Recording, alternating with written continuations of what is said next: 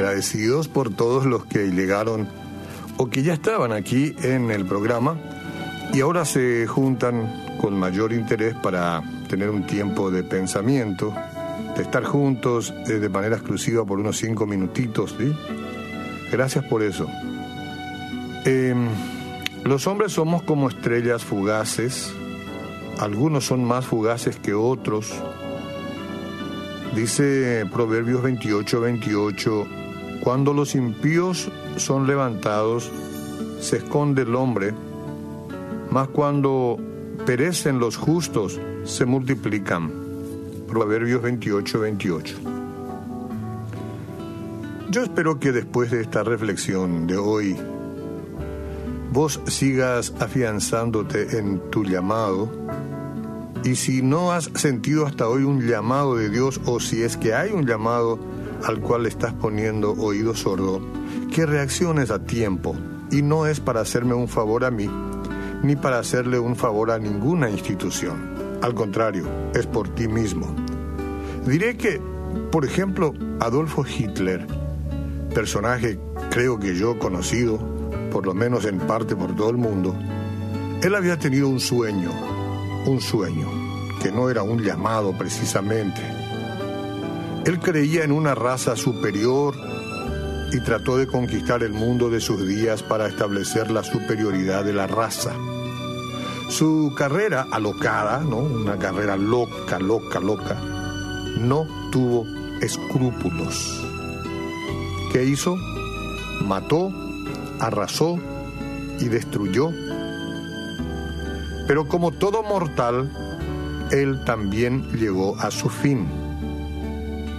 Así es que la amenaza hoy del coronavirus es una más de la que ya hemos tenido en el mundo en manos de personas totalmente sin escrúpulos.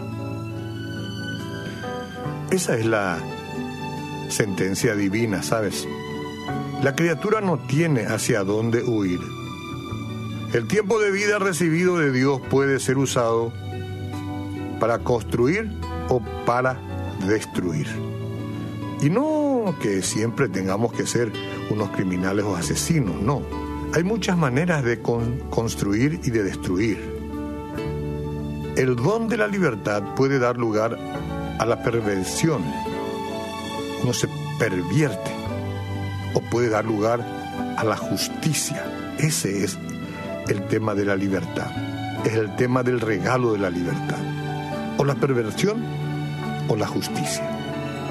Pero la muerte es inevitable, es inevitable. Como la noche sucede al día, como el invierno viene después del otoño, la muerte llega colocando un punto final a cualquiera de las intenciones humanas.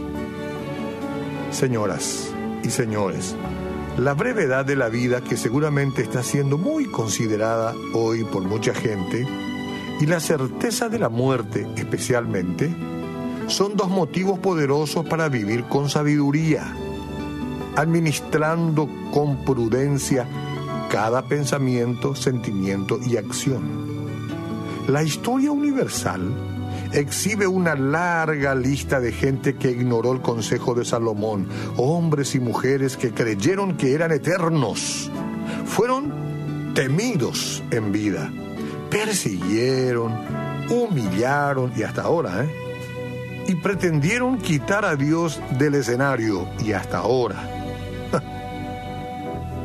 Hoy la historia registra el nombre de esas personas como estrellas fugaces.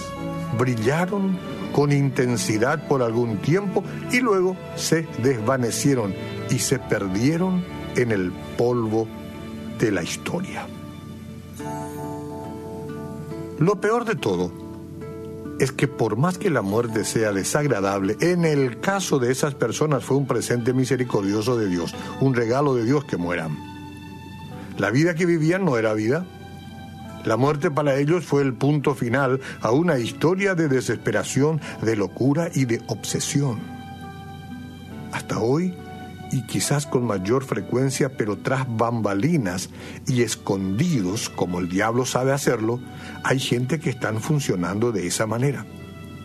La felicidad de una persona y la realización de cualquier sueño depende de la correcta relación que ella tiene con su creador. El ser humano es apenas una pieza. Ninguna pieza funciona fuera de su lugar. ¿No sientes tú en esta época tan especial que Dios te está llamando de manera especial para algo especial? Ya sea que sea para servir a tu familia, a tu comunidad, o vaya a saber qué. ¿Estás atento al llamado que Dios te está dando? Y si no, revisa en tus noches, en tus momentos de tranquilidad. ¿Qué es lo que Dios me está diciendo en este tiempo? Revisando la historia, viendo cómo son las cosas, y tratando de comprender cuál es la sabiduría que nos conviene.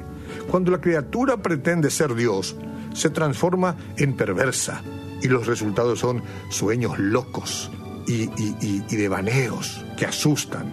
Por eso, tú y yo, haciendo uso de la sabiduría que viene de arriba, hagamos de, de este día, pero de todos los días de nuestra vida, día de estrecha comunión con Dios, porque cuando los impíos son levantados, se esconde el hombre.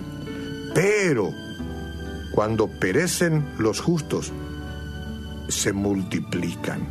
Señor Jesús, un día llamaste a cada hombre y mujer que hoy te está sirviendo, pero ese llamado no termina. Está abierto hasta hoy día para todos aquellos que quieran oír tu voz a tiempo y decirte, heme aquí, Jesús.